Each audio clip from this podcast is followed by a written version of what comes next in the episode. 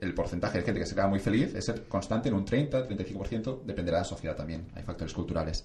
Y esto se explica en que al final somos felices y es difícil luchar contra esto eh, por comparación. Cuando te ves mejor que el otro, cuando tienes mejor coche que el vecino, cuando te va un poco mejor que al cuñado. Y es una tontería competir en esto, porque si tú ya eres feliz con, lo tuyo, no deberías entrar en, en estos juegos, ¿no?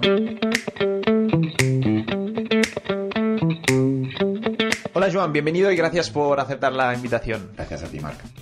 Pues bueno, Joan es eh, profesor de la UPF, fundador de Joint Cardinal y autor del eh, blog Guts and Glory. Y bueno, quizá lo más interesante y la razón por la cual me hace ilusión tener Joan aquí también es que somos compañeros de, de la universidad, estudiamos los dos juntos en la, en la UPF. Y nada, Joan, lo que me gustaría empezar comentando es eh, Cardinal, ¿no? me gustaría saber, bueno, que expliques a todo el mundo qué es Cardinal y sobre todo qué te llevó a, empezar con Cardinal. Cardinal es, un proyecto de diseño de carrera. Ah, la idea de Cardinal, como yo lo veo, es que había un problema en el, a la hora de, orientación profesional. No hay una propuesta clara. Todo el mundo tiene claro que esto es, un problema a resolver, tanto para adolescentes, jóvenes que tienen que escoger una carrera con 16, 18 años, pero después también para perfiles más seniors, de incluso de 30, 35 años. quiero orientar mi carrera y no sé dónde ir el, hasta la propuesta de los coaching, del coach, de, todo esto, ¿no? De hablar con alguien que es casi como un psicólogo, liberar tu potencial, ¿no? Que diría Tony Robbins casi, y, encontrar un poco qué es lo que tú puedes hacer, pero la premisa yo como lo veía es, no sé qué tiene que hacer la gente porque a veces no sé ni lo que tengo que hacer yo, y lo que la propuesta es, vamos a dar modelos de decisión, vamos a dar, uh, sí, modelos mentales, para que la gente cuando tenga una encrucijada desconocida delante pueda tomar el mejor camino, la mejor decisión en ese momento con modelos o, con referencias más buenas. Una referencia, por ejemplo, es una tontería, pero podría ser leer novelas o, mirar películas, verlo cómo otra gente ha, decidido una cuestión en la que tú no tienes información y Cardinal, toda la plataforma al final es, es como sí, herramientas para poder tomar, tomar mejores decisiones. Muy bien, y eh, hemos comentado justo antes de la entrevista que empezasteis con un, focalizándonos con, con gente más joven, ¿no? Que estaba en la carrera, pues habéis dado cuenta de que realmente hay mucha gente más mayor, ¿no? Que, que utiliza Cardinal.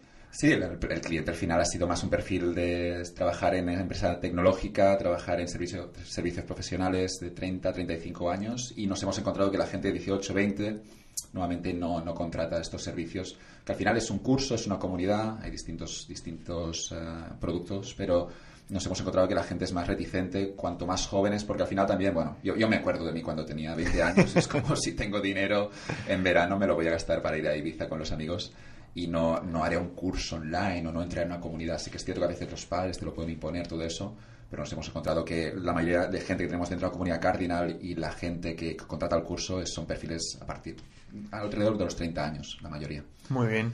Y una pregunta que, bueno, que recibimos a, menudo de la gente más, más joven es el, valor de, los MBAs o de los másteres. No sé si es algo eh, bueno, de lo que tengas una opinión o de que, habláis en, Cardinal también. Sí, depende mucho del perfil. Si, si tú eres un ingeniero, has estudiado una carrera, es decir, al final lo que quieres es, son perfiles que puedan ser diferenciales, ¿no? Me gusta mucho el concepto de la intersección, de no ser el mejor en algo, pero tener dos cosas que puedas combinarlas y esto haga un perfil, un perfil único. La idea la han compartido distintos eh, personas bastante interesantes de Estados Unidos. Yo creo que lo leí en el blog de Scott Adams, pero creo que citaba al inversor Mark Andreessen. Y la intersección es potente. Es como ser el mejor, llegar a la NBA es muy difícil, porque solo el 0,01% va a llegar. Pero si combinas, yo qué sé, si te gusta la economía y combinas tu amor por la NBA con los datos, esto ya hace un perfil de que quizá puedes analizar los datos y quizá un equipo de la NBA te contratará ¿no? para que fiches al mejor jugador, no siguiendo el instinto, eso sería Peri Moneyball, sino siguiendo un poco la combinación aquí con la econometría y, tu pasión también al mismo tiempo por, los, por, por ese deporte. Yo creo mucho en este concepto de intersección. Aquí el MBA, yo creo que hay que implementarlo sí o sí. Eh, veo mucha gente que hace el MBA perfil economía, perfil ADE. Sí que es cierto que si es un muy buen MBA, como el del YESE, por ejemplo, o incluso en Estados Unidos, si vas a una universidad del Ivy League sí que, bueno, abre puertas, pero, pero al final si tú ya tienes el perfil de, de ADE o de ECO, eh, no es tan necesario el MBA. y sí que te encuentras después que, bueno, que para un ingeniero, para alguien que ha estudiado, bueno, cualquier otro tipo de carrera, después tener estos conocimientos, poder también llevar la contabilidad de tu propia empresa. El otro día justo estaba hablando con un psicólogo que me decía, hacer el MBA en Barcelona me ha dado unas herramientas que me ha podido llevar después la, la, posibilidad de hacer mi propia empresa. Y yo siendo psicólogo, aquí en estos casos yo creo que tiene mucho sentido. Además, eres psicólogo, pensarás distinto que la mayoría de empresarios y aquí te, te podrás dar una ventaja.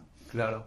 Claro, complementario ¿no? A, lo que ya has estudiado o lo que has, eh, o lo que has hecho antes, ¿no? 100%. No, no sé, al final, si alguien quiere, si alguien tiene una carrera de y quiere, le apetece profundizar con un MBA al IES, insisto, yo no tengo ninguna relación con el IES, pero donde se hace muy bien, donde de allí sacas esas tres cosas famosas, ¿no? Vas a sacar conocimientos, vas a sacar la reputación, un título del IES, donde puedes presentarte a entrevistas, pues dará reputación dentro de tu gran empresa, multinacional, te, te puede permitir promocionarte y sacarás después acceso a la red de contactos de, de Yese. Al final, estas tres cosas se paga por eso. Está claro que quizá pagas más por la red de contactos y que puede tener sentido tampoco aquí. Yo no insisto con Cardinal también la idea es no vamos a dar a decirle a nadie lo que tiene que hacer. Si tú te has estudiado ADE y te apetece ahora profundizar en esto, yo creo que sí que podría ser, podría encajar, ¿no?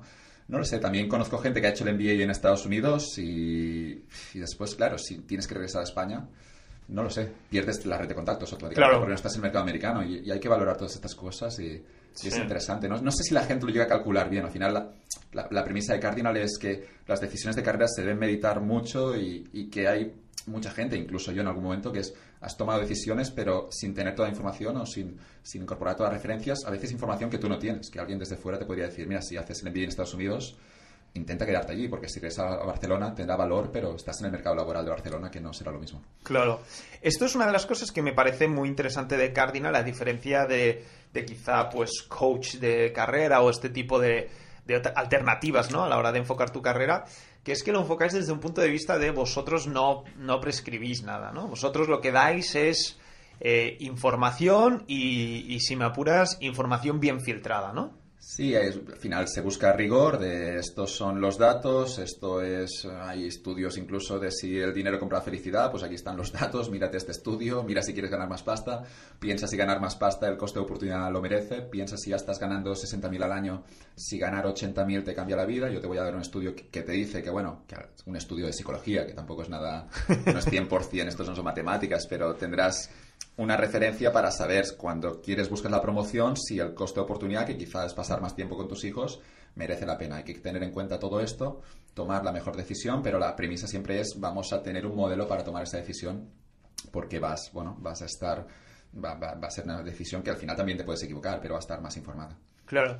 Y, ostras, aquí lo, que se me ocurre, y nos estamos desviando un poco del tema, pero uno de los problemas en, las tomas de decisiones en carrera parece ser un poco el, modo piloto automático, ¿no? O el que la gente, la gente no se lo plantea. Entonces, ¿por qué crees que, pasa esto y qué receta hay? Si es que, si es que tenéis alguna receta o ideas para que, para que la gente salga de ese modo piloto automático. Hay dos cosas importantes aquí. Una es la introspección, conocerte a ti mismo, que quién eres, qué es lo que quieres. Y aquí había una frase de una... me está, esto me está gustando mucho, estoy leyendo Thomas Berger, que es un escritor austríaco un poco zumbado, pero decía que el problema del hombre y de las mujeres es que sabemos lo que, lo que queremos hacer, el hombre, la mujer sabe lo que, dónde quiere ir, pero siempre quiere ir en, siempre quiere coger otro camino. Es decir, tú a veces te conoces, pero vas, no sé por qué, esta es la gran desgracia, a veces buscamos otra cosa. Ah, al final, yo creo que hay esa parte de introspección, 100%, de conocerte a ti mismo, de, ser honesto. Esto genera un conflicto a veces, eh, si lo haces a los 25, pero sobre todo, sobre todo si lo, lo haces a los 30 o los 40, porque ahí es el famoso coste hundido, que es el coste que ya no puedes recuperar y esto te hace como, lo tenemos en cuenta, pero deberíamos ignorarlo, pero un coste hundido, si no se puede recuperar, sobre todo en cuestión de tiempo, deberíamos de algún modo tomar la decisión sin tener en cuenta ese coste, ¿no? Pero nos encontramos de que, bueno, aquí también por el medio hay el ego, no quiero reconocer un error y vemos que, bueno, que sí que el proceso de introspección, es importantísimo, encontrar tu sitio porque es, yo creo, al final el, factor más clave a la hora de, del éxito de, un predictor del éxito en carrera profesional es la gente que ha tenido también un poco de suerte pero que ha encontrado su sitio, que no está compitiendo. Hay gente muy buena haciendo muchas horas, eh, quizás una gran multinacional, pero no consiguen la promoción o la consiguen no están contentos. Y es, al final yo creo lo primero es la introspección, es ser honesto contigo mismo, qué es lo que quieres. quizá quieres competir más o, quizá todo lo contrario, quieres bajar una marcha, pero socialmente quizá esto nos espera que hagas esto y, automáticamente tú te estás poniendo la expectativa de, de, seguir compitiendo y de seguir progresando porque esto es lo que espera o tu pareja o tu familia o lo que sea. Y lo que nos encontramos es esto, es la parte de introspección es clave y después sí que necesitas ese punto de valentía porque si no nos vamos a esos, el famoso sesgo del statu quo, de, de, seguir por defecto, la, mente humana está programada de esta manera y, y vamos a seguir de algún modo por el camino que nos han dado y romper es complicado y, y es cierto que cuando llegues a los 30 todavía tienes margen de maniobra, pero bueno, eh, te das cuenta que bueno, ya he cumplido 30, ya esto ya se, no tengo Se va reduciendo, ¿no? El margen. Asusta un poco, pero lo que asusta es que al final, claro, uh, tú no, no sé si... Es, es, difícil romper con el equilibrio, es difícil romper con esos, eso que decías de, sí, sí, ese, ese esa ruta por defecto que ya has cogido y, y es muy difícil romper os, esos equilibrios. Aquí hay una. El otro día hablaba, bueno, comentábamos en Twitter con, con también un compañero de la universidad, Edu Saez. Buena promoción. Ah, sí, una, una, buena promoción.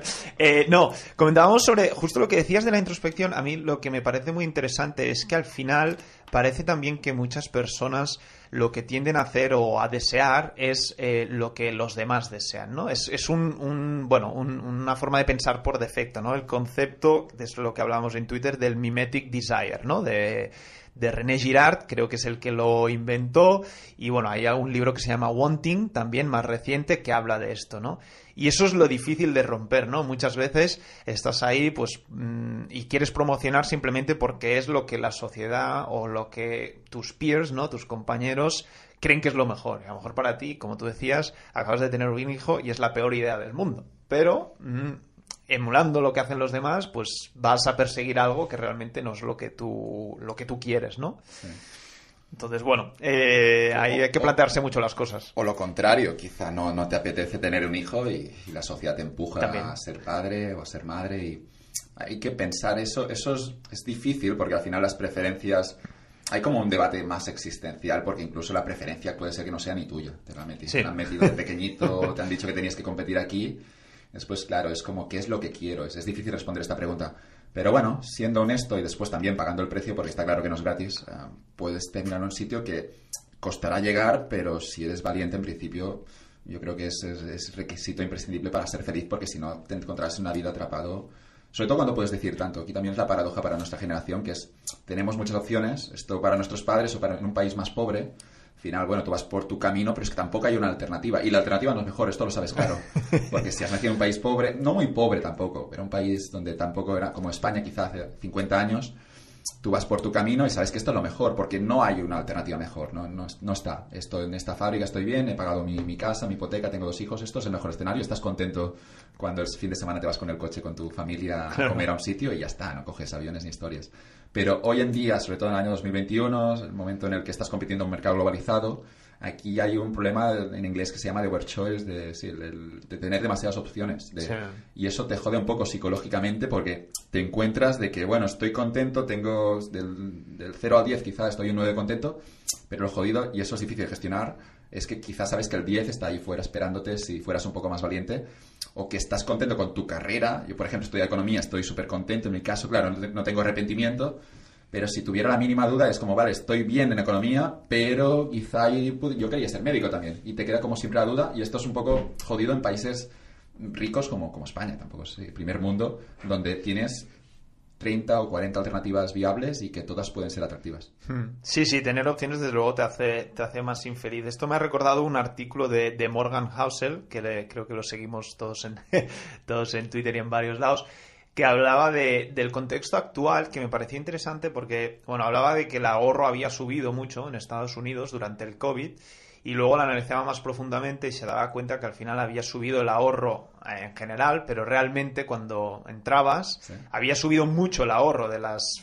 las familias o las personas más ricas, pero eh, en el caso de los más pobres no había subido porque eran los que habían perdido los trabajos en restaurantes y en muchos sitios, ¿no? Y hablaba de cómo luego todo el artículo un poco más largo, pero hablaba de la, la, combinación de que sí que es verdad que hay muchos estudios optimistas que dicen, oye, la, la calidad o, la, gente que vive por debajo de, del nivel de pobreza es menor cada día, cada, la gente cada vez tiene más dinero, pero también la diferencia entre los ricos y los pobres también se va aumentando, ¿no? Y si juntas eso con el hecho de que los, los más pobres tienen visibilidad sobre todas las opciones de los ricos, ya sea vía Instagram o vía cualquier eh, bueno, eh, opción, red social, etc., eso incrementa la infelicidad de estas personas, ¿no? Lo que tú decías justo ahora, ¿no? O sea, antes no veías lo que hacía un rico en Estados Unidos en los Hamptons. Ahora con Instagram lo sigues y estás constantemente bombardeado, ¿no? Con todo lo que todo lo que hacen. Yo creo que hace miserable incluso al más rico, porque te vas a Mónaco, te vas a Londres y te das cuenta de que hay alguien más rico. La solución obviamente es, es huir o separarse, dar un paso al lado de esta competición que no lleva nada pero hay un gráfico que me gusta mucho, también, también vete a tú saber si, si es 100% verídico, pero es el gráfico, dice el porcentaje, bueno, será verídico, pero digo, insisto, es psicología de nuevo, pero lo que dan el porcentaje de gente que se declara muy feliz. Eso es un poco complejo, porque claro, yo quizás soy feliz ahora, pero no soy feliz por la tarde, depende del momento en el que me preguntes, quizás estoy feliz con mi vida, pero en el momento presente no soy feliz.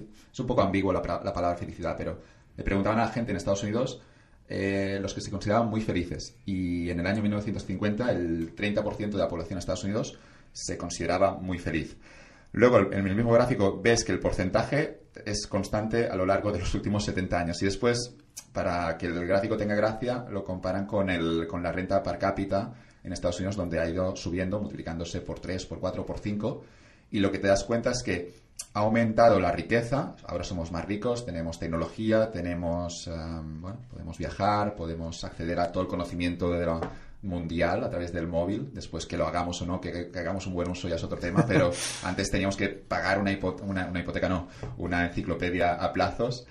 Y lo que te das cuenta es, bueno, según este gráfico y cuando lo piensas y entiendes un poco la psicología humana, ves que tiene sentido, es que el porcentaje de gente que se queda muy feliz es constante en un 30-35%, dependerá de la sociedad también, hay factores culturales. Y estos explican que al final somos felices y es difícil luchar contra esto eh, por comparación. Cuando te ves mejor que el otro, cuando tienes mejor coche que el vecino, cuando te va un poco mejor que al cuñado. Y es una tontería competir en esto, porque si tú ya eres feliz con, lo tuyo, no deberías entrar en, estos juegos, ¿no? Ya estoy contento, tengo mi trabajo, tengo mi familia, tengo tiempo libre con mis amigos, pero es, evidente y cuando mira sociedad y todas las sociedades del mundo, todas están compitiendo y, y después hace esto que puede ser más rico, pero porcentaje de gente que se queda muy feliz es un 30%. Y después, claro, ahora mismo hay mucha gente sin trabajo, mucho más difícil acceder a una casa. Y te puedes encontrar este escenario donde tenemos, es cierto que ha aumentado la riqueza, pero si después no puedo tener una casa, está muy bien tener Netflix, pero no, no tengo un techo. Exacto, no, no, me, da, no me da para vivir totalmente. Em, y ya quizá para cerrar el capítulo eh, de lo que estábamos comentando, ¿no? De, Cardinal y, quizá consejos para, para personas un poco más jóvenes, ¿no? Eh, si, si, me gustaría preguntarte si, si piensas en Joan de los, pues esos, 18, 20 años, cuando, cuando nos conocimos ahí en la, en la universidad, ¿qué, ¿qué consejo te darías a ti mismo? El primero, hablar con profesores, que es algo que no hacía en primero, no hice en segundo y tampoco hacía ya tampoco en cuarto, ya, ya lo vi tarde. Pero hablar con profesores, tienes a veces un catedrático delante, hay una profesora que quizá es socia de, de una Big Four, sobre todo en la Pompeu Fabra, yo, lo vi, yo ahora lo, lo, veo muy claro, tenías gente muy interesante delante y tampoco sin ser pelota, ¿eh? sin, sin, querer hacer la tontería de pelota porque esto no, no, tiene buena imagen. Pero ir a preguntar al profesor cuando termina la clase, esto que has dicho me interesa genuinamente, es algo que yo, yo recuerdo ir a la biblioteca, coger libros, pero después con el profesor raramente le pedía referencias y esto sí que lo cambiaría 100%. Pero bueno, era tímido, el profesor también, no sé, porque a mí no sé, mi cabeza era como, estaba como muy alejado de, claro. de vías como, como una persona y no sé cómo lo viste tomar, pero...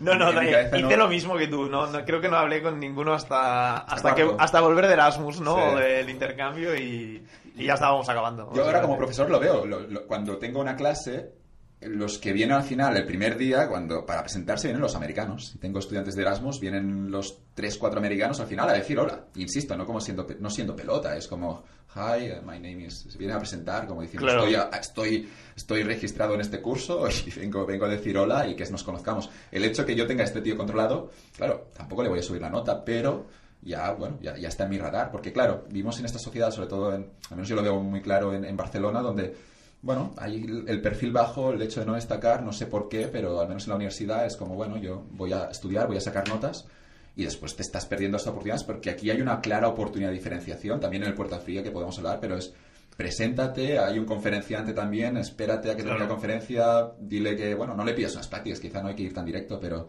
¿tienes algún consejo para mí? ¿Hay algo que podría hacer? ¿Cómo eras? Este tío estaba hace 20 años, estaba en tu posición, seguro que te ayudará, o quizá no, pero el 90% de la gente suele ayudar y esa es mi experiencia. Sí. Y yo me he encontrado esto, que, que era demasiado tímido, seguro. Sí, nos pasa a todos. Es curioso esa, esta tendencia. Y creo que te diría que casi ya para ponernos eh, a ganarnos enemigos, Claro. eh, te diría que más en, en- incluso más en Cataluña que en el resto de España, ¿no? Aquí el, Bueno, en Madrid están, no, sé, no sé Eh, por qué se lo creen más. Sí. Un bar en Madrid, todo el mundo saludándose ahí. Hay más visualización, que no siempre es bueno, hay un poco de postureo. Sí, pero, Pero en Cataluña sí, hay más pero- perfil bajo, ¿no? Exacto. Aquí el destacar está como muy mal, muy mal visto, ¿no? Y al final, hostia, es algo, como tú decías, pues muy valuoso si lo haces en conferencias, con profesores o con, con Claro. cual cualquier persona que, que puedas aprender.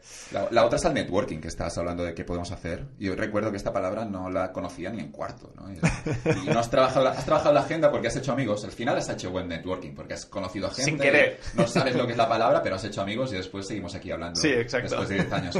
Pero, pero es cierto que, que- que la palabra, y eso lo vi, y, y- y yo, yo creo que te ocurrió lo mismo, que es cuando te vas fuera, si te vas a Asia o te vas a Estados Unidos, o incluso si te vas por Europa. Yo en mi caso me fui a Estados Unidos un semestre y, y regresas como diciendo, vale, estos americanos llevan una marcha más con esto, estos están haciendo, bueno, ya lo de presentarse, pero más cosas, ¿no?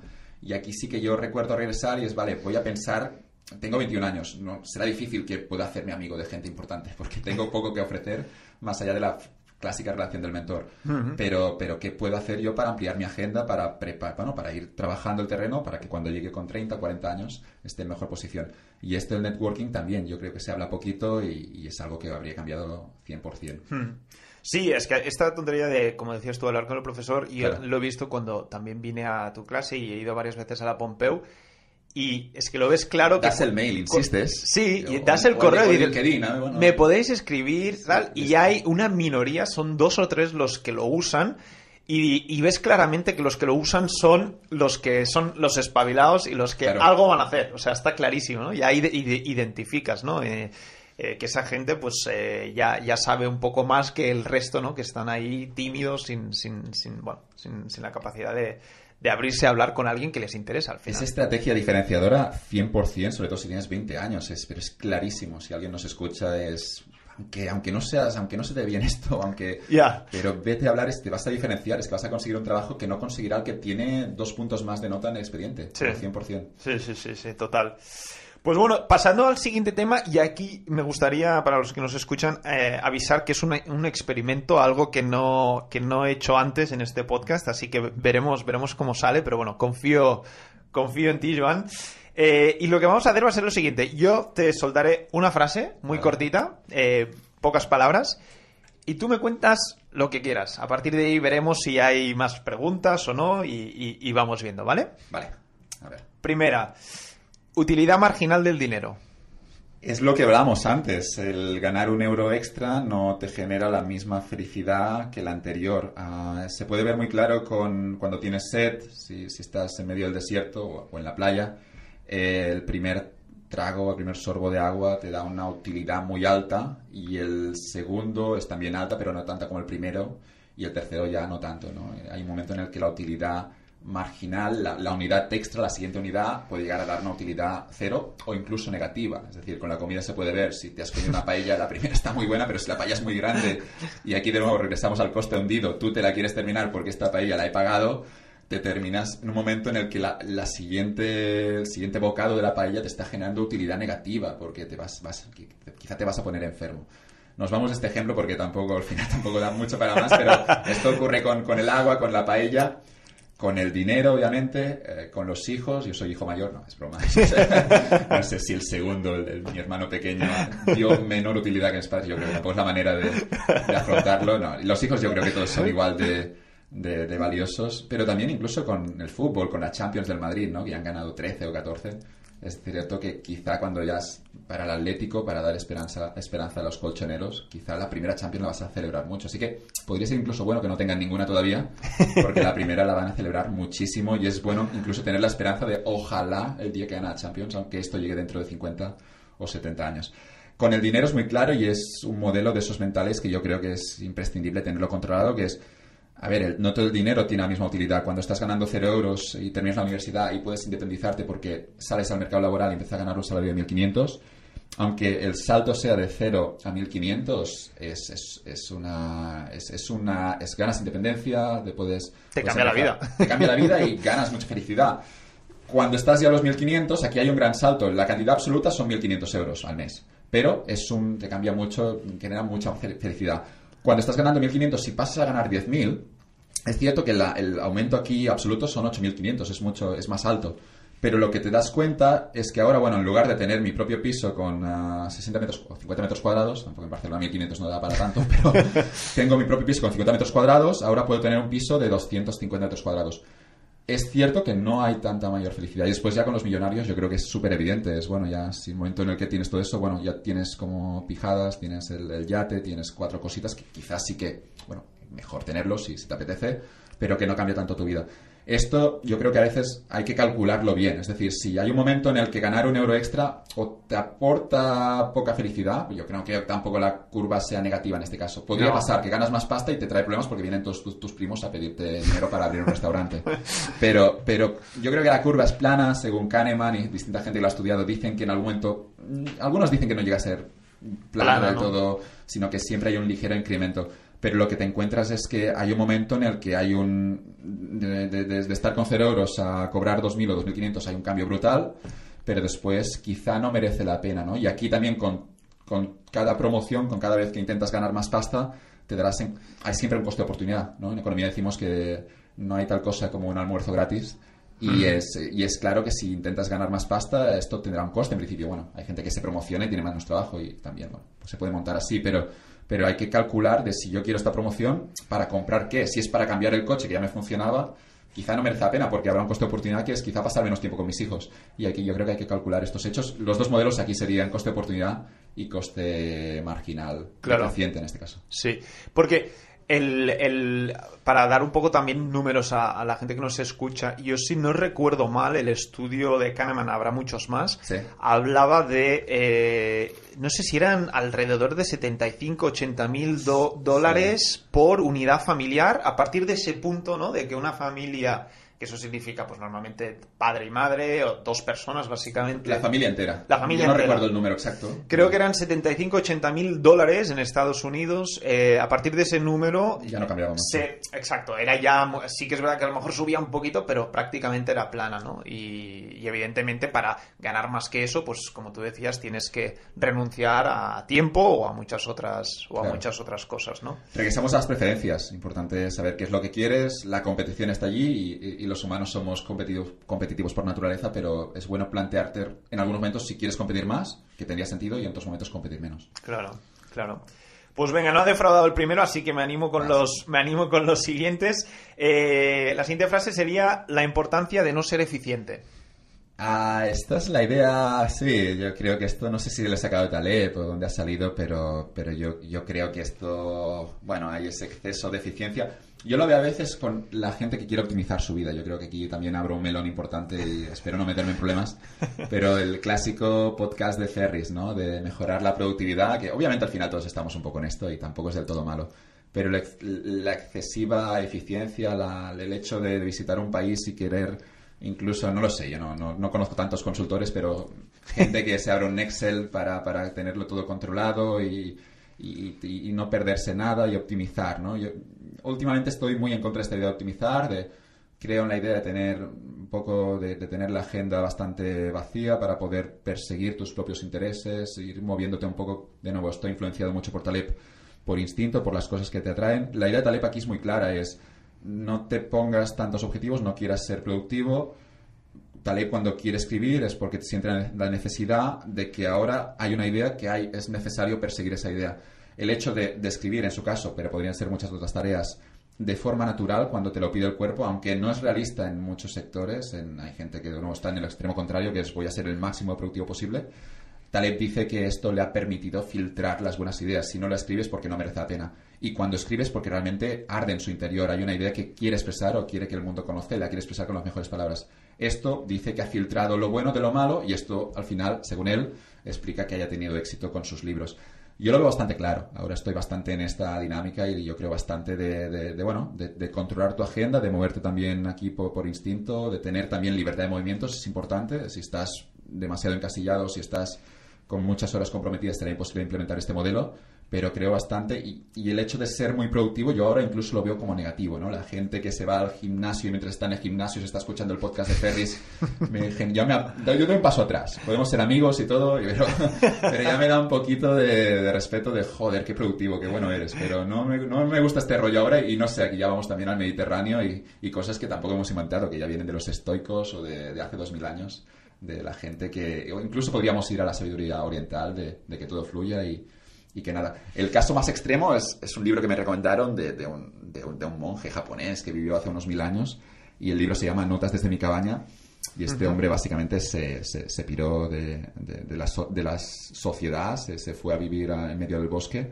y este es el caso extremo. Esto es alguien que vivía en medio de la montaña sin nada y que hacía únicamente lo que, lo que él sentía que debía hacer en ese momento. No quería trabajar. Bueno, aquí de nuevo hay que vigilar. Vivimos en sociedad. Yo creo que es bueno. Hay unas reglas. Las reglas también tienen sentido. A veces cuando lo piensas es bueno seguir las, las órdenes. A veces porque tú puedes creer que lo sabes, pero hay una sabiduría también en la tradición y en, y en las reglas sociales. Pero al mismo tiempo, bueno, es, es, es, una idea yo creo que potente. Al menos merece la pena explorarla. Y el mejor libro aquí para empezar es Antifrágil con Taleb. Sí. Muy buena, muy buena recomendación. Eh, el tema, aquí también me recuerda este concepto, lo que comentabas, la, la, el tema de la opcionalidad, ¿no? Que nos, que nos habla, eh, que nos habla Taleb y también un poco los, los eventos de cola, ¿no? O que las oportunidades al final no vienen tan a menudo y tienes que poder perseguirlas cuando, eh, cuando llegan, ¿no? Que, entonces, si cuando te llega esa oportunidad estás escuchando el podcast de Ferris en el gimnasio, pues... Te pasa por delante te, y no la ves. Te, te, pasa por delante y no la ves, a lo mejor, ¿no? Sí. Hay, hay, que tener los ojos abiertos, yo esto lo veo claro, hay que tener libertad de movimientos, y esto ya que cada uno se lo gestiona como considere, al final también tenemos que trabajar y hay que pagar el alquiler y muchas historias, pero... Pero, pero la, la, idea de Taleb es, es muy potente. Es, él decía algo así que, que, se resume muy bien, que es, eh, es bueno vivir en una ciudad porque ocurren cosas, es bueno vivir en una ciudad y, y, ir a fiestas. Decía algo así como un consejo para antes hablábamos de los jóvenes que pueden hacer, ir a fiestas, no, no solo a emborracharse, sino a conocer gente. Fiestas que no sean solo con jóvenes, sino intentar entrar en, en sitios donde hay perfiles distintos, tampoco importa tanto la edad.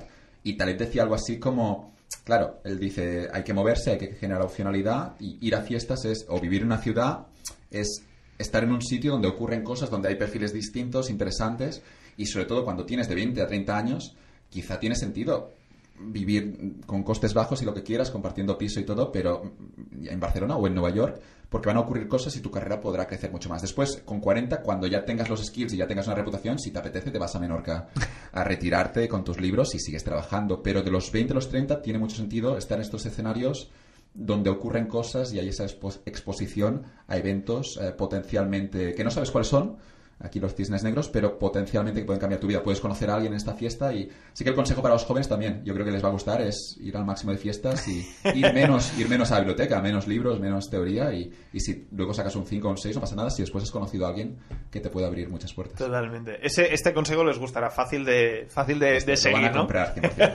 Esto lo compran seguro. Eh, pasamos al siguiente, el concepto de signaling.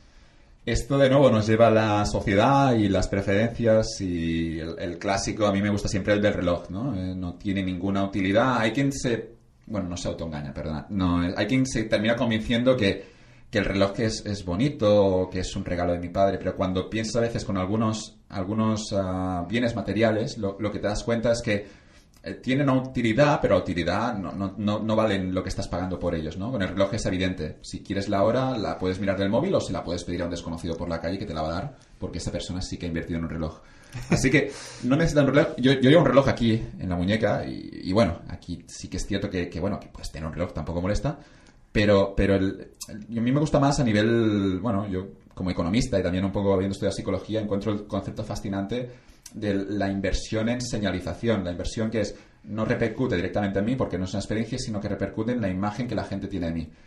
Esto, mmm, hablamos de un reloj, pero hablamos también de un polo, de, de, de, de una ropa, de, incluso de ir a un hotel, que podría ser una experiencia en sí mismo, pero el hecho de ir a un hotel, si luego quieres compartir la foto en Instagram, regresamos a este escenario de que hay muchos Instagramers ahora que se van a ese hotel porque tiene ese desayuno que podrán sacar la foto. Y no es tanto que disfrutes del desayuno, aquí es ya la parte loca, que es, ¿no? Tienes un desayuno acojonante delante, disfrútalo, pero es más, voy a ese hotel porque me podré sacar la foto del desayuno. Y si pudieras ir al hotel y no desayunar, pero sacar la foto, seguramente pagarían lo mismo. Aquí ya, bueno, claro, es la la gente que, bueno, vivo en este, tengo esta posición social, necesito este coche porque tengo esta posición, necesito este reloj o necesito vestir de esa manera. Y cuando lo importante aquí es que si realmente quieres construir buena reputación o quieres... Hay algunos sectores donde tienes que jugarse con estas reglas. Si estás en el mundo legal o estás en las startups, también es cierto que se han montado sus propias reglas. Pero también dentro de las startups seguramente habrá unos códigos que a veces hay que seguir. Pero sí que es cierto que algunos sectores, bueno, ahí tienes que ir, si quieres trabajar en ese sitio, en Navic 4, tienes que ir vestido así, si no, no te metas allí. Pero la parte de señalización yo la encuentro fascinante el momento en el que alguien, no, cuando no tiene obligación, luego empieza a pagar para señalizar que le van muy bien las cosas. Es como que señalizas que eres rico y aquí tampoco yo le veo ninguna ventaja. ¿eh? Si eres rico, escóndelo, no se lo digas a nadie. ¿Por qué quieres llevar aquí un polo con el cocodrilo Lacoste? Que tampoco, eso no es súper lujo, pero ¿por qué quieres señalizar? Después a mí me contaban el caso de, de, un, de un, tipo que, que, compraba el cocodrilo Lacoste, el polo, pero luego se, se hacía descoser, bueno, se sacaba el cocodrilo porque no quería hacer la promoción, le gustaba la calidad de, esa, de, ese, de ese producto, pero no quería hacer la promoción. No lo sé, es, es, un, es una relación compleja con, el, con, la señalización y el signaling, porque en mi cabeza también muchas veces es, vale, no quiero lujo, siempre que no sea una experiencia directa, pero al final del día yo también quizá hace unos días me compré una mochila italiana que costaba 250 euros, pero mi cabeza es, no, yo compro la calidad, es muy buena. Es cierto que la marca no sale muy anunciada, pero en mi cabeza seguramente estoy intentando señalizar algo. El consejo aquí, bueno, es, es yo creo que es intentar huir un poco del consumismo, de las marcas, de yo creo que no es necesario. El, lujo puede tener sentido cuando es una experiencia, pero el lujo cuando es señalización, si tú estás convencido con tu, con tu vida y con tus preferencias, no hay ninguna necesidad de decirle a la gente a tu alrededor que te va bien, porque al final yo es que además tampoco le veo ningún beneficio, todos son problemas porque, bueno, está, bien que la gente sepa que es que hay una necesidad de validación social, de a mí las cosas me van bien y quiero que me admiráis, quiero que me deis likes y yo creo que hay que huir, huir de esto. Totalmente. Me parece también muy interesante el concepto signaling desde el punto de vista de, negocio, ¿no? Y cómo creo todas las empresas, y ya no hablamos, evidentemente las de moda es, clave, pero cualquier empresa debería pensar en estos términos también, ¿no? De, vale, cuando alguien consume mi producto, qué, es, qué señal está mandando al mundo, ¿no? Y, ahí te das cuenta de, ostras, quizá cosas que, tú tienes que cambiar como estrategia, ¿no? Hay, hay, mil ejemplos, ¿no? Pero, no sé, para poner un ejemplo que todo el mundo conoce, pues si compras en el Veritas, eres healthy, eres saludable. Pues, ostras, si eres el Veritas invierte en que se, se demuestre a esto, ¿no? Porque seguramente mucha de la gente que compra ahí eh, lo hace por esto, ¿no? O, bueno, hay, hay mil ejemplos parecidos. Entonces, desde el punto de vista de negocio, también me parece muy interesante pensarlo y optimizar ahí. Hay un artículo buenísimo, ahora no recuerdo el nombre, luego te lo paso y lo compartimos, pero era sobre, sobre precisamente esto, de, con el ejemplo de Coronita ponían, el eslogan, el, logo, el, sí, el, el, claim de Coronita es Find Your Beach, encuentra tu, tu playa. Sí. Y lo, lo, que decía este, un artículo en un blog, en, sí, en creo que en Medium, decía algo así como la publicidad creemos que nos están convenciendo de que compremos el producto, a veces a través del, del, de los instintos, a veces a través de la razón, de este producto es más bueno por ese motivo, por eso, por eso. Pero al final lo que decía este artículo es, no, la publicidad funciona para cambiar la percepción del producto en la sociedad. Así que yo sí digo que la coronita es una cerveza relajada para... Y tú vas a una fiesta y quieres ajustarte a este perfil, luego llegarás con una caja de coronita y no de Estrella Damm. Lo vemos también en las campañas todas estas que muchas empresas se suman al carro de, querer ser uh, eco-friendly, de querer... Y me viene de nuevo aquí la cabeza Estrella Damm, ¿no? Que es, que es el caso de que, bueno, tenían ese posicionamiento del verano ganador y ahora se meten en esto de que cuidamos el planeta. Al final podría tener una lógica esto, yo creo que es un mal movimiento, mi opinión, pero podría tener una lógica que es los consumidores de Estrella se identifican mutuamente como gente que está preocupado por el planeta. Al final Estrella también es una marca muy grande, es bastante arriesgado el, movimiento, pero la gente que tiene esa marca es gente que ya se identifica mutuamente y los que no desde fuera a veces quieren filtrar. ¿Qué significa esto? ¿Cómo es que todo el mundo lleva Patagonia, por decir algo que se ha puesto de moda? Y está bien, está bien Patagonia, es buena marca y eco-friendly, lo que quieras. Pero hay ese componente que en Patagonia, y en el caso de que Patagonia funciona 100% porque es genuino y es el core de la empresa, con Estrella Damm lo dudo más, pero con Patagonia lo vemos, es, bueno, yo llevo esto, estoy dispuesto a pagar más, pero también por la, por la calle la gente, lo fascinante, familiares, conocidos, pero también desconocidos, van a ver que yo llevo esta marca y voy a generar esa reputación. Yo quiero transmitir esta serie de cosas, por tanto no iré con una camiseta de Caldón que no tiene marca, sino que pagaré ese extra por Patagonia y quizá me voy a autoconvencer, no, pago Patagonia porque es de mayor calidad, ¿no? pagas Patagonia porque quieres quizá pertenecer a esta tribu y quieres socialmente que te identifiquen con esto. Todos queremos formar parte de una tribu o otra. De hecho, lo interesante del signaling es que llega al punto también... Si es muy caro, si es, si es un 20% de tu salario, es como que excesivo quizá para entrar en esa tribu, pero hay que pensar aquí si, si te estás gastando el, todo este dinero para comprar el Audi, pero si tú ya tenías un SEAT que tiraba, pues bueno, alárgalo 10 años, no lo sé. De, hecho, para mí el signaling incluso aplica a, lo contrario, es decir, cuando cuando, bueno, el ejemplo que ponías tú, ¿no? De la camiseta del Decathlon o de lo que sea, ahí también en realidad es una parte de signaling, ¿no? Porque estás haciendo el signaling de que a ti no te importa, ¿no? el, pues el Lacoste o el lo que sea, ¿no? Al final, o sea, también estás demostrando algo. Te ha salido más barato demostrarlo, pero, pero también demuestras algo. Bueno, había el caso muy loco de Zuckerberg que tenía camisetas sin, bueno, camisetas normales y, que costaban 900 euros sin ningún tipo de marca. Y, y salía, salía y se podían comprar. Y Zuckerberg iba con esas camisetas que costaban de nuevo unos 900 dólares y no había ninguna marca en ningún sitio. Y, bueno, se pueden comprar si quieres, pero claro, ese es, el, extremo eh, de la costa o del, o del lujo, que también mola el tamaño del logo. Cuando ves los. si hay mucho logo, se hizo viral ese vídeo de mi primer Louis V.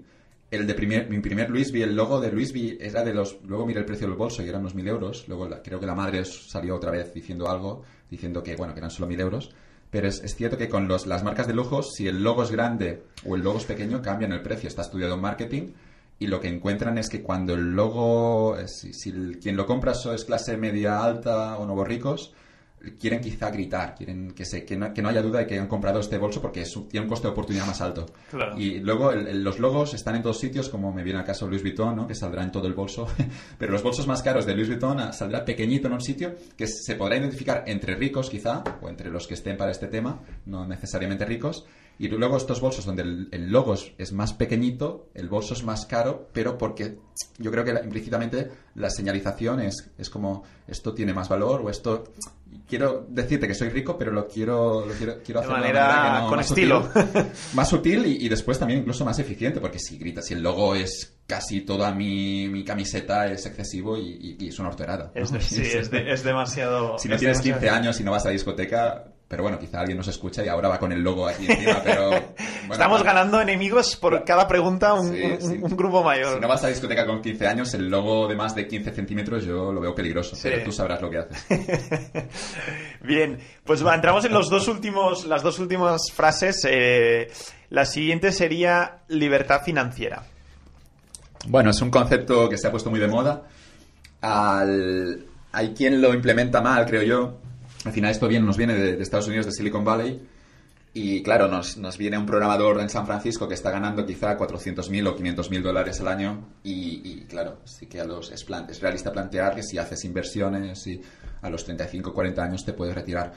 En España, como está el mercado laboral y, como todo lo que hay en España, no, yo creo que no es realista. Hay poca gente ya con estos salarios, el, el, el IRPF también será más alto y, y lo que te encuentras es que hay mucha gente, yo creo, en España con intentando implementar esto, ¿no? La libertad financiera. Al final no sé si hay gente que también lo hace quizá como hacía, como se ha hecho toda la vida, que es comprando pisos, intentando alquilarlos y todo eso. Pero yo al menos lo veo como un concepto potencialmente peligroso, porque bueno, claro, el mejor escenario es que puedo retirarme y puedo explorar lo que decíamos antes, pero pero es como muy difícil llegar allí si, si no es el clásico ejemplo de que heredas y tus padres te dejan algo y aquí sí que, que bueno, que claro que vas, vas a poder vivir de rentas. Pero para no ir de gente y si empiezas desde, desde, desde cero, lo que me encuentro es que es un concepto que no sé hasta qué punto tiene sentido perseguirlo, porque regresamos, y perdonad por repetir conceptos, pero regresamos al coste de oportunidad. Si tú estás ganando 2.000 euros y decides ahorrar eh, 1.200 y vivir con 800 solo en Barcelona, compartiendo piso y sin ir nunca a un restaurante, aunque te guste más, si, mucho, aunque sin hacer cervezas con tus amigos, estás renunciando a mucho, bueno, que sí, para ahorrar estos 1.200, meterlos en estos fondos de bolsa con, la famosa idea de interés compuesto, que creo mucho, creo mucho en ella, pero que al final también es peligrosa, y quizá cuando tengas, obviamente no 40, pero cuando tengas 50 años o 55, habrás acumulado, yo qué sé, has acumulado mucho capital allí porque habrá crecido con los intereses. Esto en el mejor escenario, en el que la bolsa va creciendo, porque quién sabe lo que va a ocurrir. Pero hay un coste de oportunidad clarísimo, es que con 25 o con 30 años te apetece quizá hacer un viaje con los colegas o, te apetece simplemente salir a tomar unas, unas cañas con tus amigos y eres como un poco el talibán aquí de, la, del ahorro y, de, y excesivo en el sentido de que vas en tu contra. Es decir, que, que pues ahora con 20 años, yo siempre veo el ejemplo clásico, que con 20 años, si me das 1.000 euros un verano, puedo coger un Interrail, me puedo viajar, viajar por Europa comiendo mal en McDonald's, durmiendo en hostels, pero con una experiencia que no la voy a olvidar con mi vida, con mis amigos, y solo por un coste de 1.000 euros. Y luego te das cuenta que con 35 40 te puedes ir a un hotel a Bali que te cuesta una semanita quizá 4.000 euros, pero, pero que no disfrutas ni la mitad y no tiene... Así que la idea es, es esta y es un poco rara, pero es que cuando eres joven gástatelo todo, no, no ahorres nada, no te metas. Sí que está claro que, bueno, en algún momento es importante tener un Hay colchón. que hacer el cambio, ¿no? De empezar a ahorrar. A los 25, 30, el colchón te da la tranquilidad, el colchón te da la libertad de movimientos para poder obtener más opciones. Regresamos a Taleb, es importante el dinero, no tener deuda y tener ahorro para perseguir la opcionalidad, así que perdona por la contradicción, pero con 21, incluso con 25, puede tener sentido vivir a crédito eh, con, con, quien sea, ¿no? Puedes ir al banco y es quiero, quiero más consumo y en este consumo obviamente también habrá una experiencia. Vigilad con esto, claro. no, es, bueno, no es bueno el crédito para comprar un televisor, pero tampoco no hace falta el crédito. El sentido es como que no ahorres. Si, si vas y también está el concepto de los lifetime earnings, ¿no? los ingresos a lo largo de una vida. Y lo que ha ocurrido siempre en la historia es que cuando tienes 50 años ganas más que cuando tienes 25. Ser demasiado disciplinado a los 25, aunque, aunque hay mucha gente que cree en estos conceptos, porque si ahorras cada mes 20, 300 euros, dentro de 40 será un millón. No, no lo sé, no lo sé. Demasiada incertidumbre, dentro de 40 quizás estás muerto. Disfruta también un poco el momento y, insisto, ¿no? si entras en la comunidad financiera de Twitter, todo el mundo es como, no, es muy importante ahorrar. Y, yo lo creo, ¿eh? creo en el interés compuesto, pero lo veo ahora mismo como peligroso y animaría a todo el mundo a gastar, sobre todo con ejemplo del año pasado del COVID, que es, bueno, vamos a gastar y nunca sabes cómo, nunca sabes lo que Nunca sabes lo que va a pasar. Me parece muy, muy interesante porque es verdad que todo el mundo habla de la libertad financiera y de cómo ahorrando ciertas cantidades puedes retirarte joven. Y ahí yo destacaría dos puntos. Uno, claramente el que has dicho tú, es decir, la utilidad del dinero es muy distinta de, a los 25 que a los 35 que a los 45 y eso lo, lo, sabemos todos. Em, y el otro concepto que, también me pareció interesante, un día también lo leí por, por Twitter, es, de, es el, tema de, vale, y cuando llegas al momento de la libertad financiera, ¿qué? porque, a jugar a golf. Porque, claro, y ponte en un caso el que decíamos, ¿no? El tío este de Silicon Valley, quien sea, que dice, ah, sí, he, estado ahorrando a tope y tengo 35 o 40 años y no tengo que trabajar más. Yo aquí siempre el comentario que hago es, ¿quieres realmente no trabajar más? Porque claro, todo el día sin trabajar son muchas horas. Y habrá gente que, por no haberlo vivido, lo que sea, o no habérselo planteado, yo creo seriamente, dice, sí, sí, estaría muy contento. Y yo cuando lo pienso digo, ostras, es que a veces que me voy de vacaciones, después de tres semanas, yo, ya, ya, tienes ganas de, hacer algo, ¿no? Con, con, tu vida y de sentirte útil también. Te puedes sentir útil de, de muchas formas, pero al final el concepto es de que tus, que tus ahorros te generen un ingreso pasivo suficiente para, para vivir, pues bueno, está bien, pero es que igualmente seguirás ganando dinero y no solo seguirás ganando dinero, aunque trabajes unas horas al día, algo ganarás, pues que además estarás en una situación, seguramente, aunque no seas eh, eh, eh, tengas independencia financiera, tendrás una posición muy fuerte en la que escogerás tus trabajos. Si trabajas unas horas al, día, tendrás 35 40 años, mucha más experiencia que los 25. A lo mejor con unas horas al día mantienes tus ingresos, incluso de los que venías teniendo los últimos años, ¿no? Entonces, bueno, yo creo que hay que valorar el, el, hecho de que estar sin hacer nada, no sé si es la situación ideal tampoco, ¿no? A partir de, a partir de cierto punto. Eh, Vamos a por el último. Y este ha, generado, bueno, antes de la entrevista yo he estado leyendo, bueno, había leído ya mucho de, lo tuyo y te seguía evidentemente en Twitter y tal, pero creo que es uno de los, de los hilos de Twitter, bueno, que, que más éxito ha tenido de los tuyos, que es el tema finanzas personales. Así que, tú me cuentas. Bueno, vamos un poco con lo que decíamos antes de independencia financiera. Habrá contradicciones aquí porque en ese hilo decía todo lo contrario, vamos a ahorrar y vamos a hacer como nuestros abuelos y, y es que le puedo ver el sentido de tener, ahorra, de tener ahorrado, de creo mucho en este concepto del fuck you money, de eh, tener una posición en la... Y eso te lo da el dinero, eh, te lo da también tu, tu, tu, espíritu, la manera como afrontas también tu carrera profesional, pero el fuck you money que es tener una posición en la que puedes mandar a la mierda todo el mundo, aunque no lo hagas, pero tienes la opción de hacerlo, es importante para mi, para mi felicidad, así lo veo. El hecho de, de estar eh, de estar en una relación, bueno, con una pareja, con un jefe, con tu familia, y ahí lo ves claro hoy en día, mucha gente sin el fuck you money, que quizá le apetece romper con eso, pero no puede porque no hay dinero, ¿no? Eso lo vemos cuando hay crisis. Ah, cuando se sale de una crisis aumentan siempre los divorcios y es un escenario de que, claro, el dinero es importante en las decisiones personales y hay gente que está viviendo con alguien, pero es que no tengo alternativa, no puedo ahora mismo pagar un piso, me voy a esperar que vaya bien y luego, ah, siempre cuando hay una recuperación aumentan siempre los divorcios. Eh, el you money aquí es importante, tener una posición Em, tener ese colchón que decía, pero claro, ¿cómo voy a conseguir el colchón si antes estamos diciendo de gastarlo todo en fiestas? y, la respuesta es que no lo sé. Eh, tienes que encajarlo tú. Quizá hay aquí, bueno, ese cálculo de los 18 a los 25 gástatelo todo, a partir de los 25 ahorra un poquito. Y a los 30 quizá ya podemos tener Fuck Money. Fuck Money es importante ah, para, para, para, perseguir oportunidades. El hecho de tener, de tener un colchón financiero detrás, eh, primero hará que duermas mucho más tranquilo por las noches pero después también te da esa libertad para, si hay una oportunidad, eso que decíamos antes, las oportunidades, eso lo creo que decía Charlie Munger, que no son frecuentes. ¿no? Damos por hecho que hay oportunidades, pero no son tantas. Y eso Charlie Munger lo dice con sus inversiones, dice que ha hecho 7, 8 buenas en la vida y estas 7, 8 le han dado el retorno por, el, por, ese motivo es millonario ahora, millonario. Hmm. Pero con, con las oportunidades no son frecuentes, creemos que lo son, pero no. Y aquí el consejo es muy claro, cuando hay una oportunidad hay que atacarla muy agresivamente. Hay que tener los ojos abiertos porque decíamos antes de que quizá te pasa por delante y no te das cuenta porque estabas en tu trabajo de 9 a 5 y no te has conseguido dar un poco más ese escenario de que te llaman de un sitio y tienes que estar allí, déjalo todo.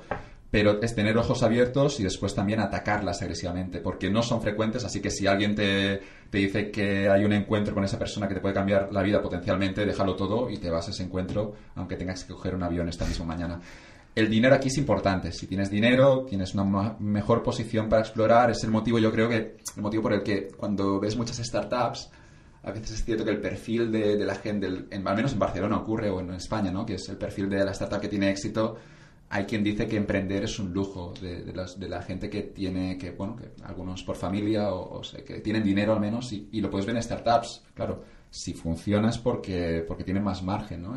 si, pueden, si pueden sobrevivir más tiempo, es mayor, mayor garantía de que bueno, podemos testear más cosas. Es exactamente lo mismo con, con la carrera. Si una startup sobrevive tres años, más opciones de que sobreviva más. Con la carrera lo mismo. Si con tres años puedes explorar libremente, aquí el dinero yo creo que es importante. Con las finanzas no lo sé. A mí me gusta mucho este concepto del fuck you money, de tener uh, libertad financiera. Al mismo tiempo creo en gastar el dinero de forma eficiente, quizá prescindiendo de los bienes materiales que los pierdes, te los roban o, o se rasguñan y, y comprar esas experiencias que no se devalúan Creo mucho también después lo que invertamos, no dejarlo en un fondo en la caja al 0,000,5% y meter el dinero en, claro, en, bolsa. Si estás cómodo aquí, que cada uno vigile, porque si mañana se pega la bolsa un 40% para abajo, tampoco yo quiero ser aquí responsable de ello. Pero entendete el mercado y, lo que ocurre con bolsa no tiene que ser el Nasdaq, pero puedes comprar fondos de estos indexados en la economía mundial y luego, si quieres, puedes jugar un poquito con tus estrategias si te apetece, pero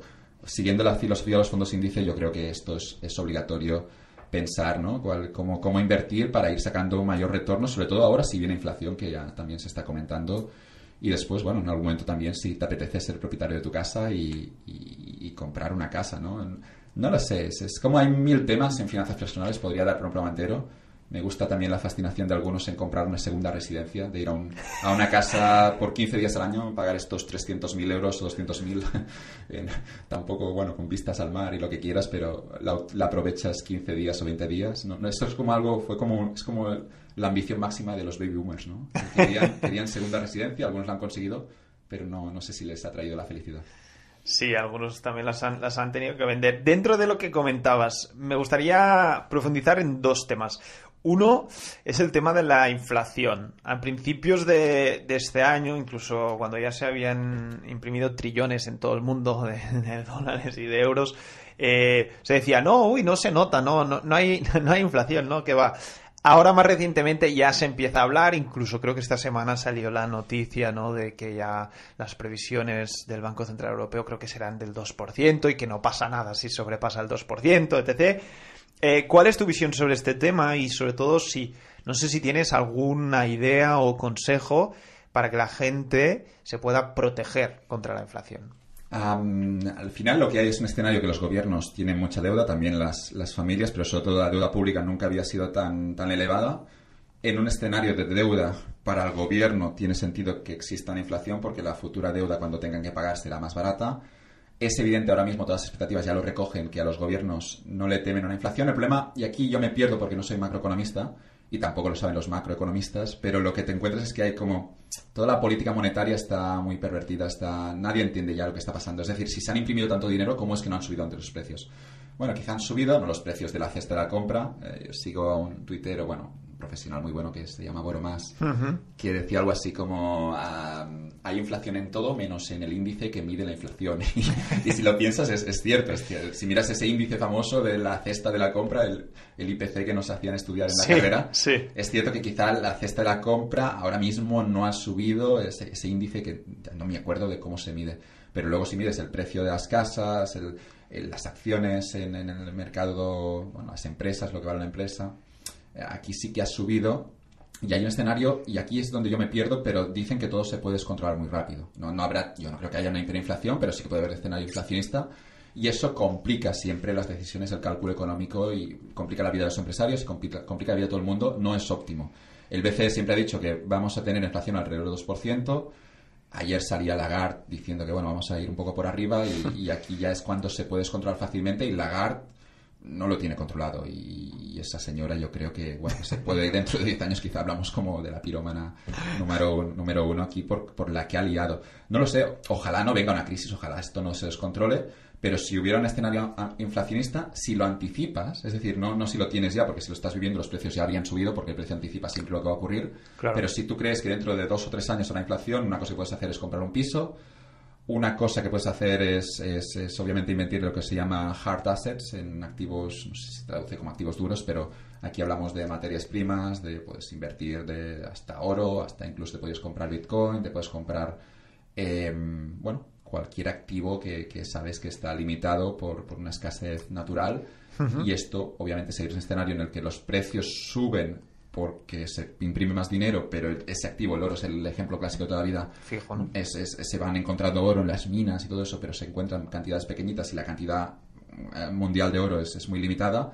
Lo que te encuentras es que, bueno, que si compras oro, un lingote de oro, dentro de 10 años, si hay inflación, cubrirías al menos esa inflación. Pero insisto, no lo sé, al final el, ladrillo es lo que tiene más éxito en España y, con un piso estarías claramente protegido, pero luego un piso te pueden, te pueden meter el doble de impuestos los políticos, eso es algo que después también hay que calcularlo bien, porque no es tan fácil mover, es un activo que estás más, más ligado y bueno, si te compras un lingote de oro o en el, en el caso más extremo ya con el Bitcoin, es cierto que tienes esa libertad, pero insisto, vigilar con todas las inversiones.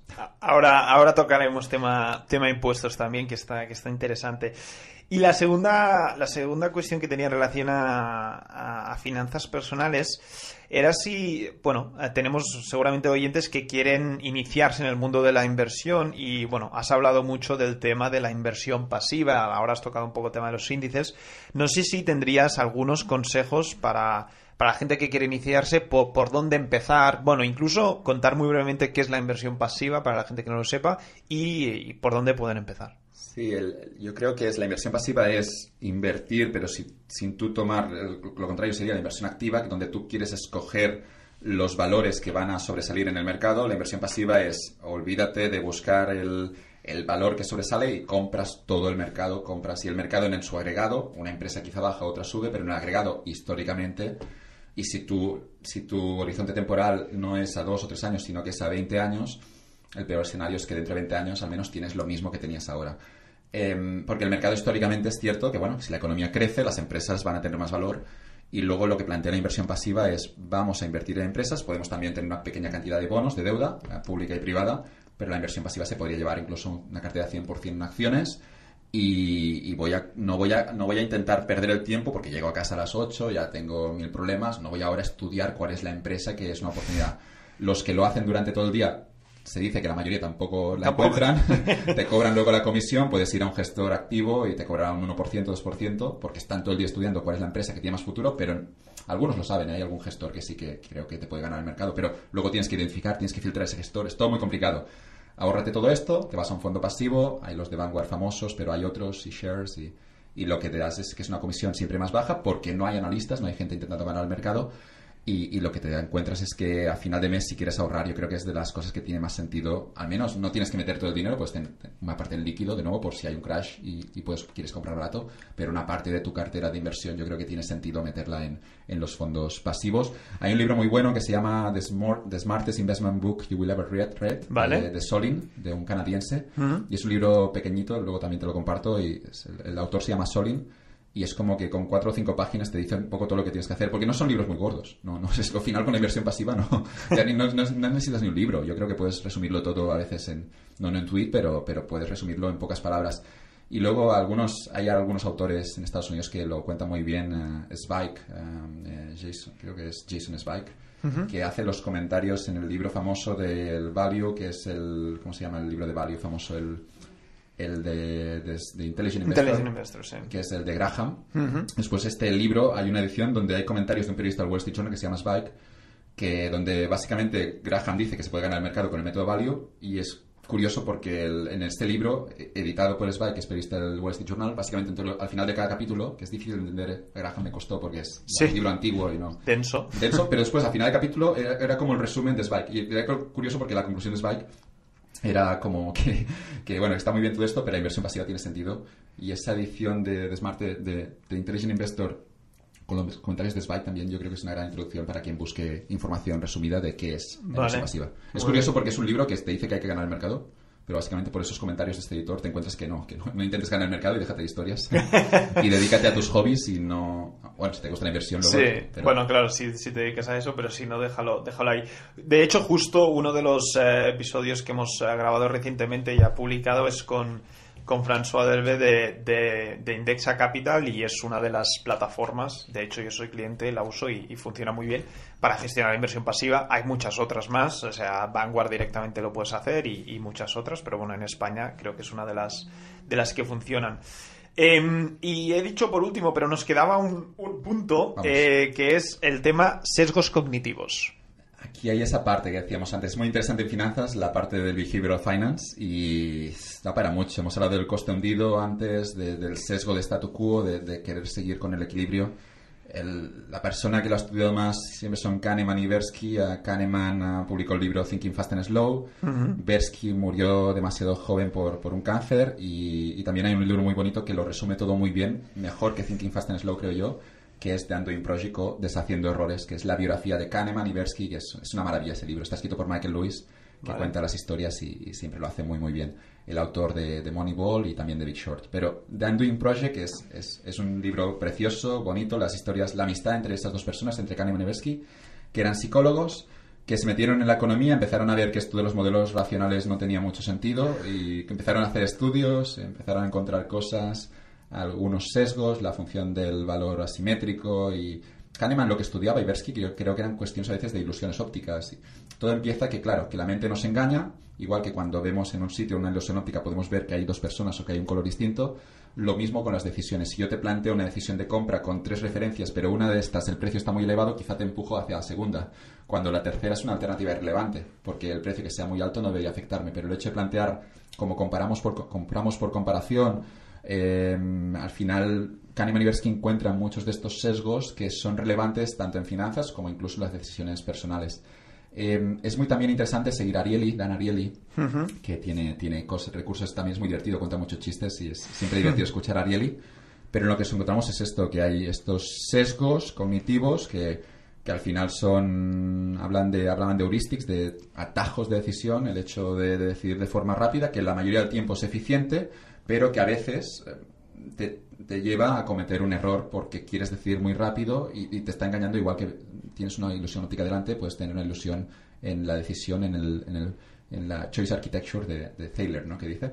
Es, es, interesante. Yo también animo a todo el mundo, si trabajan en marketing, si trabajan en cualquier sector, recursos humanos, cómo motivar a la gente, cómo pagarles el salario para que vengan. Es decir, tiene implicaciones en todo y es algo que yo recomiendo a todo el mundo a, explorar más. ¿no? Hay, son cosas también que se dice que, claro, Kahneman y Bersky lo estudian, Kahneman gana el Nobel, aunque siendo un psicólogo después lo ganan otros, empieza el campo del behavioral economics Pero claro, lo que, dice, lo que se dice, y es cierto, es que todo lo que ha dicho Kahneman eran cosas que ya sabían los vendedores de coches de segunda mano de los años 30 o 40.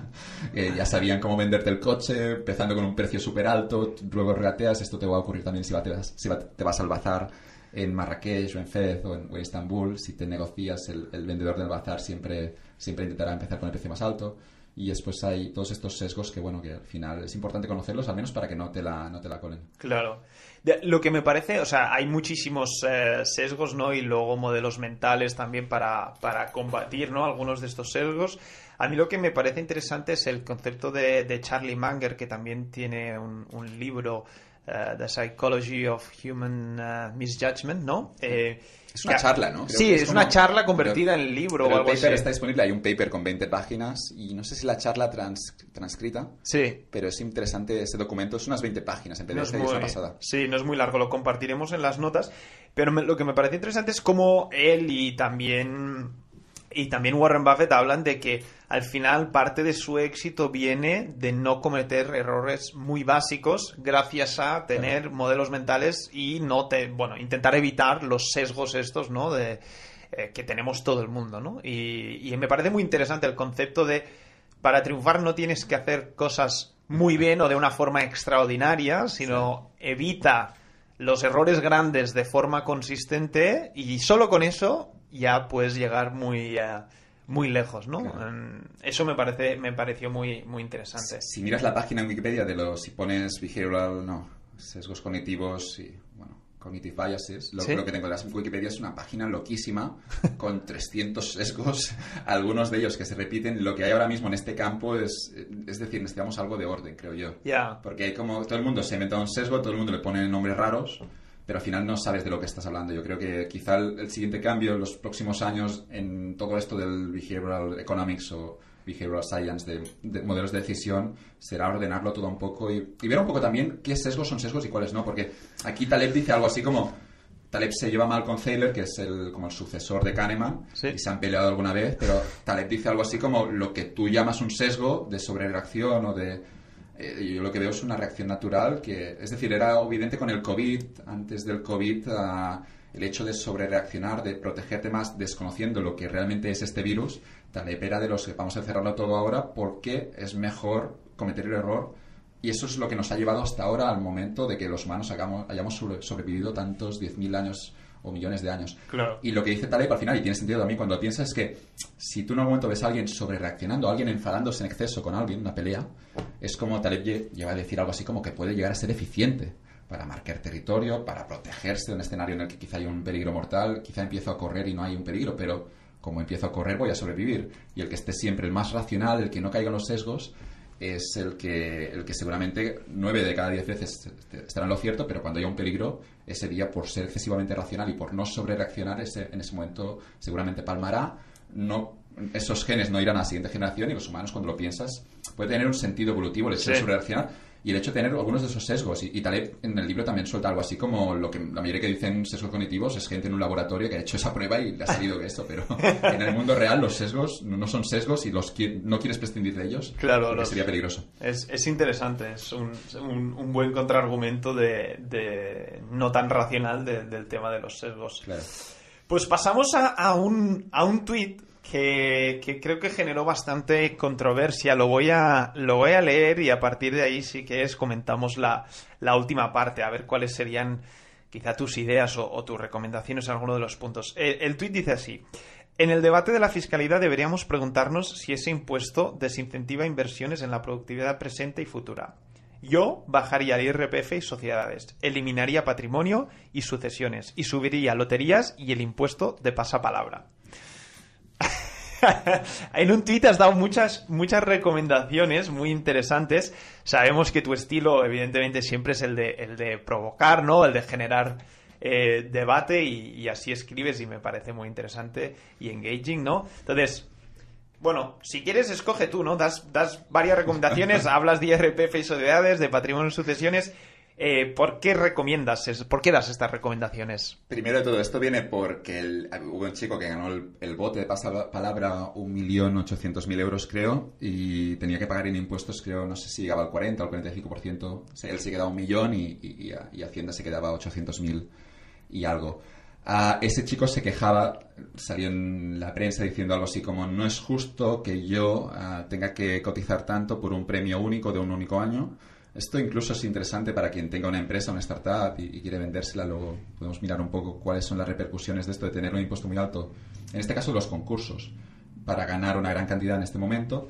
Pero el tweet venía un poco como diciendo, a ver, ah, aquí, claro, hay que pagar impuestos, vivimos en sociedad, pero yo creo que es interesante pensar cuáles son los impuestos, entendiendo que luego queremos un estado del bienestar, eh, y así lo hemos decidido democráticamente, cuáles son los impuestos que menos distorsionan. Yo siempre me acuerdo la primera clase en Pompeu Fabra que había, tuvimos de profesora a, Teresa García Milá, creo.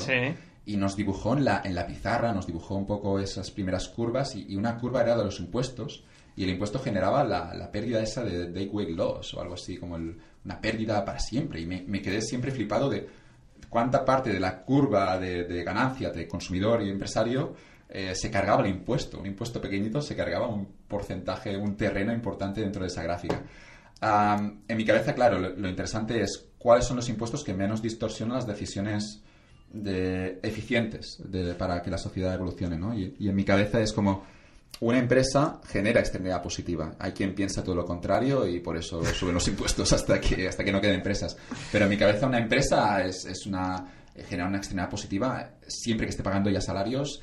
Y bueno, hay algunos casos puntuales donde hay una externalidad negativa porque quizá contamina o algo así, pero en mi cabeza es como que si hay beneficios en la empresa, yo creo, creo mucho en, en, la visión de Friedman y más liberal, pero de que los beneficios son buenos para la sociedad. En mi cabeza el impuesto a sociedades ya sé que no ocurre en ningún país del mundo, pero es que podría ser incluso cero. Si hay una empresa ganando dinero, esto está repercutiendo. Hay alguien, un empresario que se lo va a quedar, pero esto repercute positivamente a la sociedad porque este es una empresa que genera eh, solo externalidades positivas. Con el IRPF me ocurre lo mismo, es decir, lo de pagar salarios, sobre todo en un país como España, donde hay también mercado negro, donde, donde hay mucha gente trabajando pero que no lo declara, donde hay mucho paro porque la economía tiene los problemas que tiene ahora mismo. yo creo que tiene sentido bajar el IRPF en España el IVA, claro, está al 21%, hay países donde está al 10%, hay países donde está más alto. Si luego bajando IRPF, que es donde se saca la mayoría del dinero, está claro, luego no llegase, podría, es decir, podría tener sentido bajar IRPF y subir IVA en ese contexto, pero insisto, si se puede bajar IRPF, mantener IVA y recortar algo el sector público, porque seguro que hay que recortar, siempre sería una medida, yo creo que económicamente más que tiene más sentido. Y después, claro, te vas a los, a los, a los impuestos de, de, las loterías y de los concursos de televisión, que está claro que ese chico de pasado ahora se lo ha currado mucho y se habrá memorizado el diccionario y todo. Pero en mi cabeza, claro, mi sensación ahora mismo, y es algo que asusta un poco, es que el debate ahora mismo en España, por cómo se plantea también en la televisión y por los periodistas, es como que están como animando incluso a subir más el impuesto al trabajo cuando teníamos que incentivarlo y están animando a la gente de, que, bueno, de que el impuesto de lotería se podría bajar o el impuesto de estos concursos, que es bueno perseguir tu futuro profesional jugando a la lotería o apuntándote al concurso de televisión. En mi cabeza, jugar a la lotería no genera nada bueno para la sociedad. Los concursos de televisión, bueno, da audiencia y entretiene y todo eso, pero no veo que, tenga, que merezca una fiscalidad al menos menor que la del trabajo. Y al final yo me planteo, aunque no soy experto en el tema, veo que, claro, que la fiscalidad ahora mismo, cuando ves lo que falla en España, yo creo que gran culpa, gran parte de la culpa la tiene la fiscalidad. Y, bueno, no sé, el gobierno no, nunca lo ha cambiado de todos los colores, los gobiernos han pasado por el... Ahora parece que en Madrid, ¿no? Están haciendo algunos cambios, ¿no? En temas, sobre todo el tema de patrimonios y sucesiones que, bueno, primero un debate es si eh, la diferencia entre un sitio cero y en muchas otras comunidades que haya... Bueno, Eso es competencia fiscal, yo aquí siempre a favor, ¿no? La competencia es buena para el consumidor y obliga al político a ser más eficiente, no sé. Exacto. Ahí, no, no, sí, sí, ahí tiene la competencia. Lo que está pasando, evidentemente, es que la gente se, se mueve, ¿no? Eh... Lo llaman dumping fiscal. Bueno. Eso es. sí. Pero es competencia todavía, no sé lo de dumping dónde lo han sacado. ¿Han leído el concepto en algún libro de macro o de estrategia? Y... No, no, no es dumping no, no, es, es totalmente, es, competencia y, es verdad que de esta forma pues pone presión a todos a, a, optimizar, ¿no? Lo que, lo que sí que creo que está pasando y, lo explican muy bien en el libro de El individuo soberano, de soberano individual, ¿no? La competencia ya no solo dentro de las comunidades en España, sino entre países. O sea, ya se ha hablado ahora bastante en las noticias de la gente que se va, pues Andorra es el ejemplo más fácil, y a mil otros sitios. Y sin ir más lejos de nuestra promoción, hay creo mínimo tres o cuatro personas que ya están en Andorra. Bueno, eh... los más productivos a veces, gente que, que, está, que, podría generar, podría pagar impuestos en España. Exacto, seguramente esta gente pagaría impuestos aquí, pero bueno, han visto que, oye, pueden hacer el trabajo desde ahí y, más fácil, ¿no? Y claramente el tema de, por ejemplo, el tema del patrimonio es uno de los impuestos que yo en el sector startup sí que he visto que es un problema, ¿no? Porque al final hay emprendedores que les gustaría venir a Barcelona, de todo el mundo estoy hablando, ¿eh? no, no de España, pero claro, cuando ven el panorama de impuestos dicen, ostras, yo ahí si me vendo mi compañía, no solo tributaré al venderla, que eso ya en otros países no se paga, pero bueno, ese ya es un otro debate, pero no solo eso, sino cuando me la he vendido, voy a tributar eh, sobre el patrimonio que he generado. O sea, vuelves a tributar. Claro. Han sacado una ley de startup, no me la he leído porque tenía cosas más interesantes que leer encima de la mesa, pero no sé si tú sabes que la ley de startup quizá han cambiado esto, pero me temo eh, que no. No lo sé. Eh, no, sé que ha salido, he visto comentarios no muy optimistas de la ley, pero aún no, no he entrado en, el, en los detalles de, de, cómo funciona. Pero bueno, la publicidad que he visto, los comentarios iniciales, no, no, eran, no eran muy buenos, pero está, está, está pendiente, es un tema que hay que, hay que mirar. Un concepto interesante aquí es el del capital. Y en economía pensamos que capital puede ser, claro, el dinero o una fábrica, pero hay la, cuestión del capital humano, el hecho de invertir en ti mismo, de lanzar una empresa.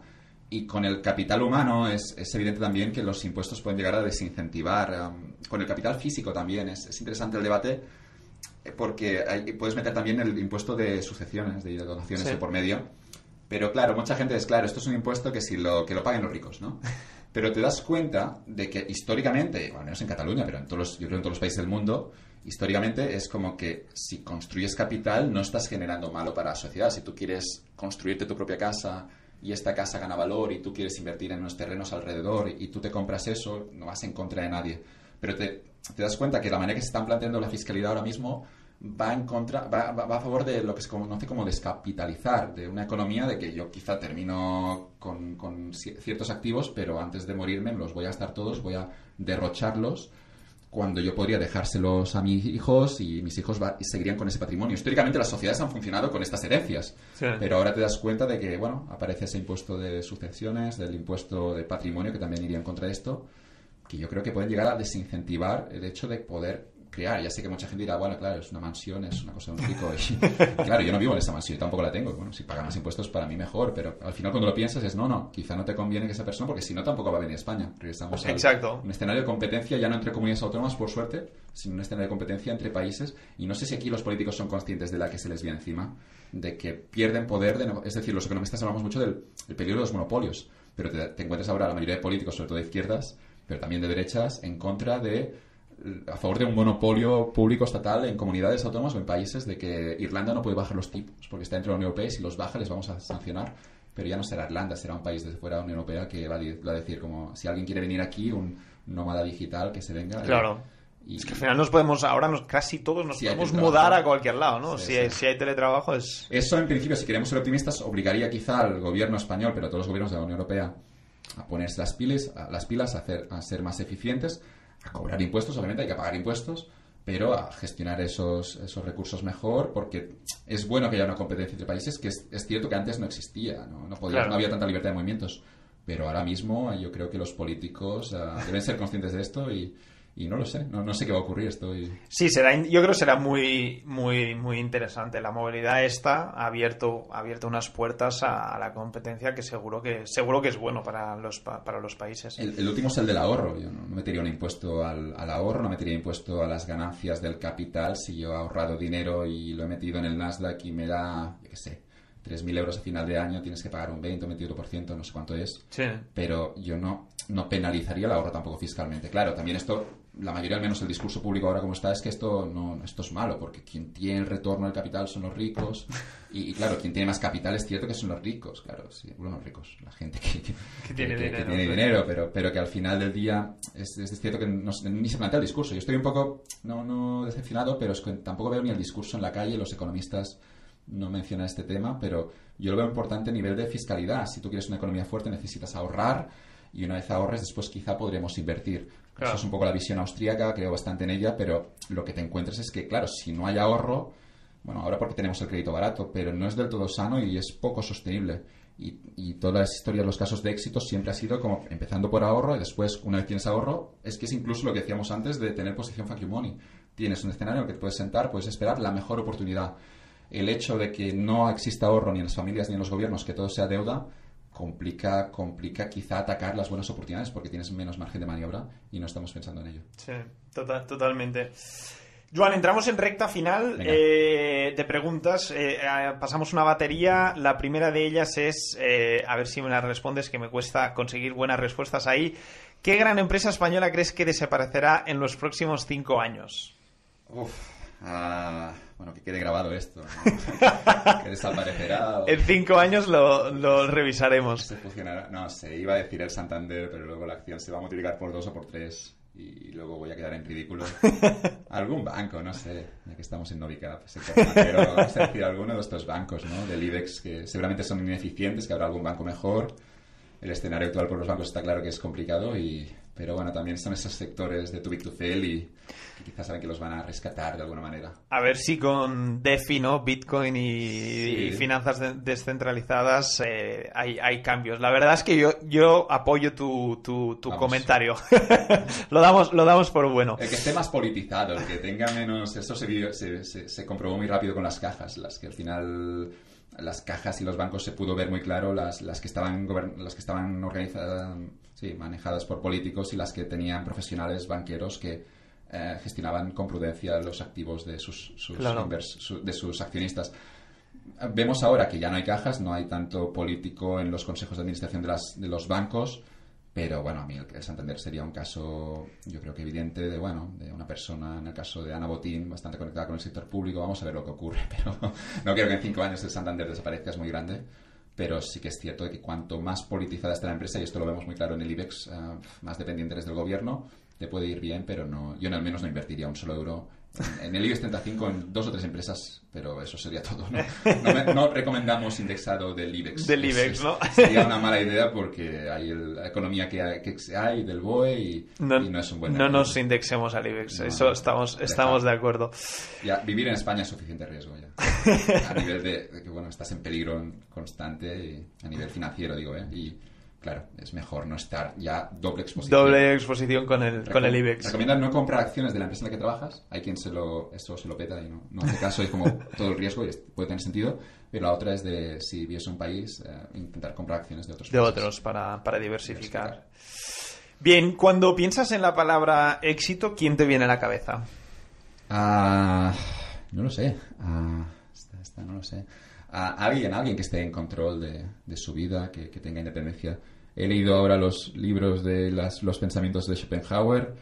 No sé si es un buen ejemplo porque tampoco le ves muy feliz. El tío está amargado durante sus 80 años, vive con un perro, ah, bueno, tiene distintos perros y, y nunca llega tampoco a formar una familia, que es también las grandes dudas a nivel de decisiones vitales. De, como tampoco puedes comparar, comparar, es difícil tomar estas decisiones. No sé si, Claro. no sé si puedes, puedes ser feliz en este escenario, pero también en el otro. Después, el hecho de no poder comparar dificulta mucho las grandes decisiones en la vida. Y lo único que puedes hacer es leer algunas novelas y ver cómo le preguntar a gente que, que haya pasado por aquí, gente que, que intente ser honesta. Pero gente exitosa, no sé, me- sí, Schopenhauer es un tipo que admiro y que hizo lo que quiero, hizo, hizo, siempre... Yo creo que la palabra éxito para mí es estar en control de tu vida, de, de poder tomar tus propias decisiones. Eso pasa por el dinero, pero antes ha parecido quizá que era solo una cuestión económica. Hay gente que tiene quizá un millón o dos millones de euros en el banco y es dependiente de la opinión de los otros, de, de- de los gastos a final de mes que llegan, porque ha, ha- aumentado en exceso unos gastos que podría prescindir de ellos. Y no es, el you money no es 100% una cuestión de, de dinero, es también una cuestión de, cómo te afrontas la vida, de, de incluso podríamos ir a los estoicos. Así que cuando pienso en gente, para mí, referentes, son esos perfiles de hace 200 años o, o hoy en día que toman sus propias decisiones, que no les preocupa la opinión de los demás y que viven su propia vida siguiendo sus propias preferencias, esto teniendo un riesgo muy elevado que es obviamente que te puedes equivocar y tienes que hacerte tuyo un poco las decisiones y ser valiente obviamente porque asusta siempre un poco salir del camino. Y ya para, para terminar, a nivel de recomendación para, para los oyentes, sé que en, Cardinal recomendáis eh, tanto, bueno, libros también, pero creo que ya hemos hablado bastante de libros. Quizá me gustaría focalizar más las recomendaciones de, series que te hayan gustado o películas que, que, bueno, que sean buenas. Vamos con series porque ahora sí que hay mucha oferta, pero yo voy a los clásicos de HBO de, de hace 10, 20 años. Se vuelve a hablar de Los Soprano ahora porque sacan la peli con el hijo de James Gandolfini. Vale. Pero con, yo recomendaría cuatro o cinco series que son las que me han impactado. Yo recuerdo verlas con 18 años, que aprendo muchísimo, eso que decíamos antes, de que, claro, no puedes vivir otra vida, pero puedes ver casos y gente que está casada y gente que no está casada y puedes comparar viendo cómo es la vida de un casado y cómo es la vida de alguien que vive su vida y, y quizás se casa también más tarde. Yo he aprendido muchísimo las series a nivel personal, también profesional. Y las series que recomendaría, los grandes clásicos, a menos de la edad de oro de las series que se habla, yo creo que son Los Soprano, Breaking Bad, Mad Men, eh, A dos metros bajo tierra, que se ha hablado poquito, pero es, de una familia de, que tiene un negocio, una funeraria en Los Ángeles. Eh, sí, Breaking Bad es bonita también porque ese personaje de Walter White, que es un tipo que le le dicen que tiene cáncer, nunca ha hecho lo que quería en su vida, en el momento que le dice a un médico que tienes cáncer y te vas a morir dentro de poco, en ese momento toma las riendas y es, espectacular esa serie Breaking Bad. La he visto, la he visto. Yo iría con esos clásicos, Mad Men, Breaking Bad, Los Soprano, Dos metros bajo tierra, The Leftovers es buenísima también y seguramente me dejo alguna, pero Deadwood está chula también. Así que con una suscripción a HBO durante tres meses, cuatro meses, haciendo un intensivo cada noche. Te da... Bueno, Los Sopranos son, muchas temporadas, son quizá, Los Sopranos son ya solo 100 horas, pero, pero te da, bueno, si le metes durante un año HBO tampoco es tan caro y, puedes ver, yo creo que los grandes clásicos y unas series que es que, insisto, puedes aprender muchísimo. La última que me dejaba, The Wire. The Wire. Que es que hay un personaje, uno de los mafiosos que hace clases de economía. A mí me enganchó por eso, que es Stringer Bell, que es el mafioso, pero haciendo clases de economía entiende la, la elasticidad de la, de la oferta y de la demanda y en ese momento les da indicaciones a los que venden droga en los corners de cómo vender o cómo, cómo tener también un monopolio, tener un producto único. me encantó esa serie, primero por la economía y después por todo lo que me llevó de, de todos los personajes felices e infelices, pero veías mil modelos de, de decisión y, y, recomendaría The Wire pero obligatoria, aunque no gusta a todo el mundo. Es un poco Yo la he visto y me, me gustó muchísimo también. Es, es, muy, es muy buena. Oye, Joan, mil gracias. Ha sido, ha sido un auténtico placer. Creo que, bueno, cada tema que hemos tocado se podría haber expandido horas y horas. En las notas vamos a, vamos a compartir un poco todos los temas tocados y, bueno, también links a, todo lo que has recomendado. Quizá por último ya, eh, ¿dónde puede la, gente encontrarte para seguirte? Lo más fácil, fácil es en Twitter, eh, Joan todo junto, arroba. Y, y si no, también ahora estoy mandando una newsletter, un una, sí, una Substack eh, mensual a través de Cardinal, cardinal.substack.com, que también no tengo poca disciplina, regresando a lo que decíamos antes de la eficiencia, me quería comprometerme a publicar cada sábado, cada domingo y no lo estoy haciendo, pero cuando es el momento oportuno van saliendo algunos artículos, a mí me gusta mucho escribir y es también un placer tener gente que te sigue y que te va mandando también feedback. Son buenísimos, los recomiendo, yo soy un, seguidor de, de las newsletters también. Pues mil gracias, Joan. A ti, Marc.